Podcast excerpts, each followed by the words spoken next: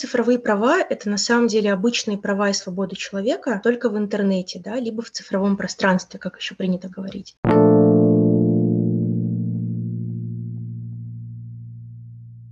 Приветствую вас, уважаемые слушатели. Вы на канале подкаста «Территория медиа. Щепоточка права». И сегодня у нас в гостях Дана Буралкиева, журналистка, координаторка проекта Еркандык Канатта, исследовательница в области цифровых прав. Дана, здравствуйте. Добрый день, Данияр.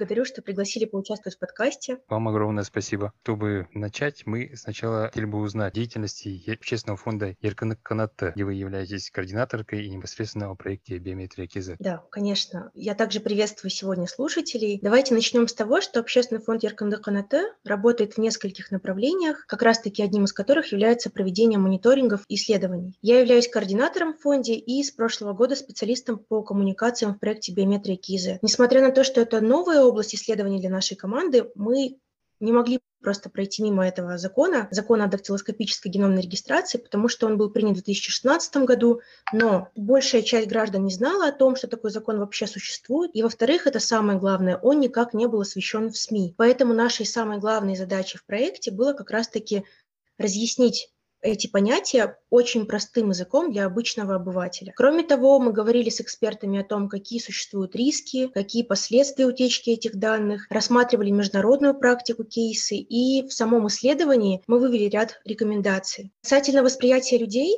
о законе. Было очень много негативной реакции на сам закон, и опять же на то, что он был принят, а никто об этом толком не знал. И я считаю, что частично это затрагивает наше право на участие в делах государства, и оно было частично нарушено, потому что тяжело обычному человеку, не понимая данных терминов или, допустим, каких-то тонкостей закона, принимать участие в его обсуждении. И было очень много комментариев о том, что такой закон в принципе не нужен, потому что на практике он содержит в себе очень много рисков потери данных, а в Казахстане такой негативный опыт уже был. И мы получили получили, конечно, в рамках этого проекта информационной кампании большой отклик по информационной кампании самой, и очень многие люди давали свои комментарии, они начали освещать это на своих личных страницах в социальных сетях. Наши эксперты, кроме того, выступали в СМИ, э, комментировали данный закон, и, конечно, результатом стало исследование возможных экономических, социальных и правовых последствий данного закона. Его мы, мы выпустили в январе этого года, и на сегодняшний день, согласно официальной информации, которую нам предоставил МВД, введение в действие действия отдельных норм, касающие, например, геномной регистрации, они были перенесены на 1 июля 2021 года, а введение в действие норм, которые регулируют телескопическую регистрацию, они были перенесены аж на 1 января 2023 года. И вот сегодня уже 2 июля мы готовы отслеживать предстоящие изменения, продолжать освещать данный вопрос именно в наших социальных страницах и анализировать, как же будет формироваться именно правоприменительная практика в области данного закона. А могли бы вот объяснить вот для простого обывателя, что такое термин цифровые права и для чего их нужно необходимо защищать? Вообще цифровые права – это на самом деле обычные права и свободы человека только в интернете, да, либо в цифровом пространстве, как еще принято говорить. Соответственно, это понятие, оно появилось развитием технологий, и на международном уровне в 2016 году Совет по правам человека ООН принял резолюцию, в которой подтвердил, что те права, которыми люди обладают в офлайн пространстве, они должны быть защищены и в онлайн пространстве. И так как технологический процесс, в принципе, повлиял на развитие всех областей нашей жизни, и это является нашей неотъемлемой частью будней, поэтому мы должны разбираться, как наши права онлайн защитить. Но для этого нам необходимо понимать вообще, что они себя представляют. И несмотря на то, что использование интернета мне кажется, без него современный человек сейчас не представляет свою жизнь. Тем не менее, государство, они продолжают фильтровать, контролировать и вообще в целом препятствовать открытости интернета, да, манипулировать им, грубо говоря. Поэтому по всему миру правозащитники, они занимаются этой областью прав человека, расширяют свою экспертизу со свободы выражения и доступа к информации до непосредственно цифровых прав. И мы в целом, как люди, обладаем с вами несколькими цифровыми правами. То есть это право на доступ к интернету, с которого начинаются наши цифровые права. И его обеспечивает реализацию именно государство, потому что оно берет на себя непосредственную ответственность за тех или иных прав человека. Вообще, когда мы говорим о правах человека, то это отношение между человеком и государством, но ни в коем случае не между человеком и человеком. И поэтому права человека, они в том числе взаимосвязаны, это является одним из главнейших принципов. Благодаря доступу к интернету у нас реализуются другие наши права, например, свобода выражения, поиск информации. И как раз-таки поиск информации, свобода информации является нашим следующим цифровым правом. Оно включает в себя поиск, получение, ее передачу. Также следующее наше право – это цифровые произведения, то есть право на цифровые произведения. В данном случае мы подразумеваем использование, создание, их публикацию. Но здесь важно помнить, что цифровые произведения, они являются объектом авторского права, и оно очень часто нарушается в интернете. А есть такое высказывание, что там, где начинаются права другого человека, заканчивается наша свобода. Да? Поэтому важно помнить, что когда мы хотим тем или иным поделиться в интернете, что у его создателя есть также право, и нам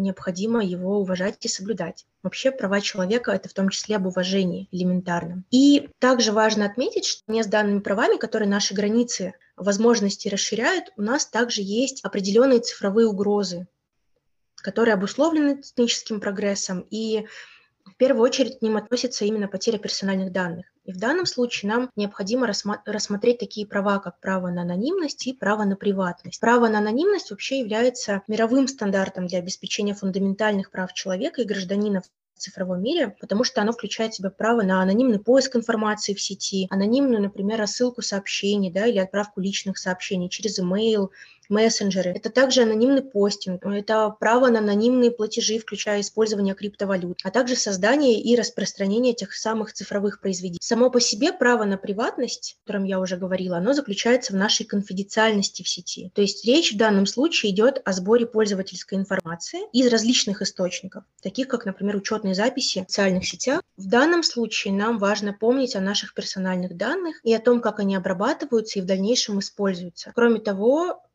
необходимо помнить, что к ним нужно относиться очень аккуратно, потому что они могут быть использованы в корыстных целях. Подытоживая, наверное, свое повествование о цифровых правах, важно отметить, что доступ к интернету, как такое базовое право, существенно способствовал развитию активизма и защиты прав человека, в первую очередь через мобилизацию людей, и, конечно же, распространение знаний. И в последние два десятилетия правозащитники, активисты, они все больше участвуют в онлайн-организациях и адвокации, то есть в компаниях по защите прав и свобод только посредством интернета. И это очень важно. Спасибо. А могли бы упомянуть, какие именно нормативно-правовые акты регулируют цифровые права на данный момент? В первую очередь надо отметить, что понятие цифровых прав в Казахстане законодательно никак не закреплено, но существуют отдельные законы, правовые акты, которые регулируют нашу деятельность в интернете. И у нас в Казахстане есть такая законодательная иерархия, что в первую очередь мы обращаемся к Конституции Республики Казахстан, после к ратифицированным международным документам, а уже затем к остальным законам, потому что международные документы, они приняты государством и имеют приоритеты над обычным законодательством. И мы можем их постепенно рассмотреть. То есть, если мы будем говорить про Конституцию, то здесь у нас закреплена свобода творчества и слова, цензура запрещается, и при этом каждый имеет право на получение и распространение информации. Это регулирует статья 20 Конституции. Если мы будем говорить ратифицированный документ, то тут мы чаще всего обращаемся к Международному пакту по гражданским и политическим правам, где это право закреплено в статье 19 в пункте 1 и 2. Звучит оно практически так же, то есть позволяет свободно выражать свое мнение и получать доступ к информации. Из национального законодательства интернет и свобода слова, они регулируются законом РК о СМИ, а, законом РК о доступе к информации, кроме того, законом РК об информатизации и законом РК о связи. Здесь вот очень важно понимать обычному обывателю, что данные законы они регулируют не только деятельность СМИ, но любого пользователя, контент-мейкера, человека, который так или иначе распространяет информацию. Потому что публикации в интернете в Казахстане приравнены к публикациям в СМИ и предусматривается соответственная уголовная, административная или гражданская ответственность. Поэтому, мне кажется, именно правовая грамотность в интернете, она важна для любого человека, потому что важно понимать, какие у тебя есть права и какие, какая есть ответственность за те или иные нарушения.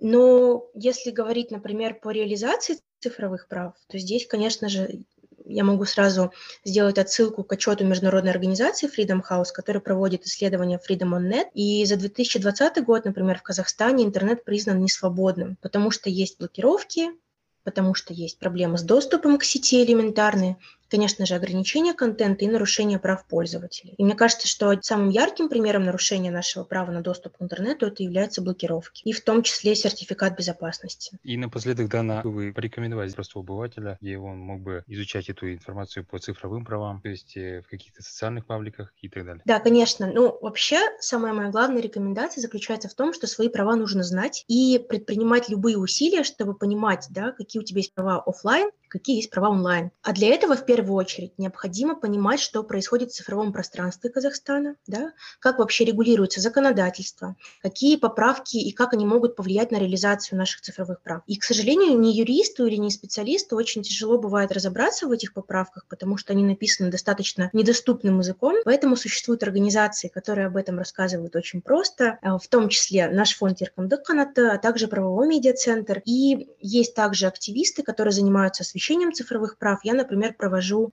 кампанию информационную Киберком, которой рассказываю, как регулируются те или иные права, цифровые и что они вообще из себя представляют. Ну, на этом у нас все. Еще раз хотим поблагодарить вас, Дана, что стали участником нашего подкаста. Огромное вам спасибо. Благодарю вас, Данияр, и дорогие слушатели. Надеюсь, это будет для вас полезно.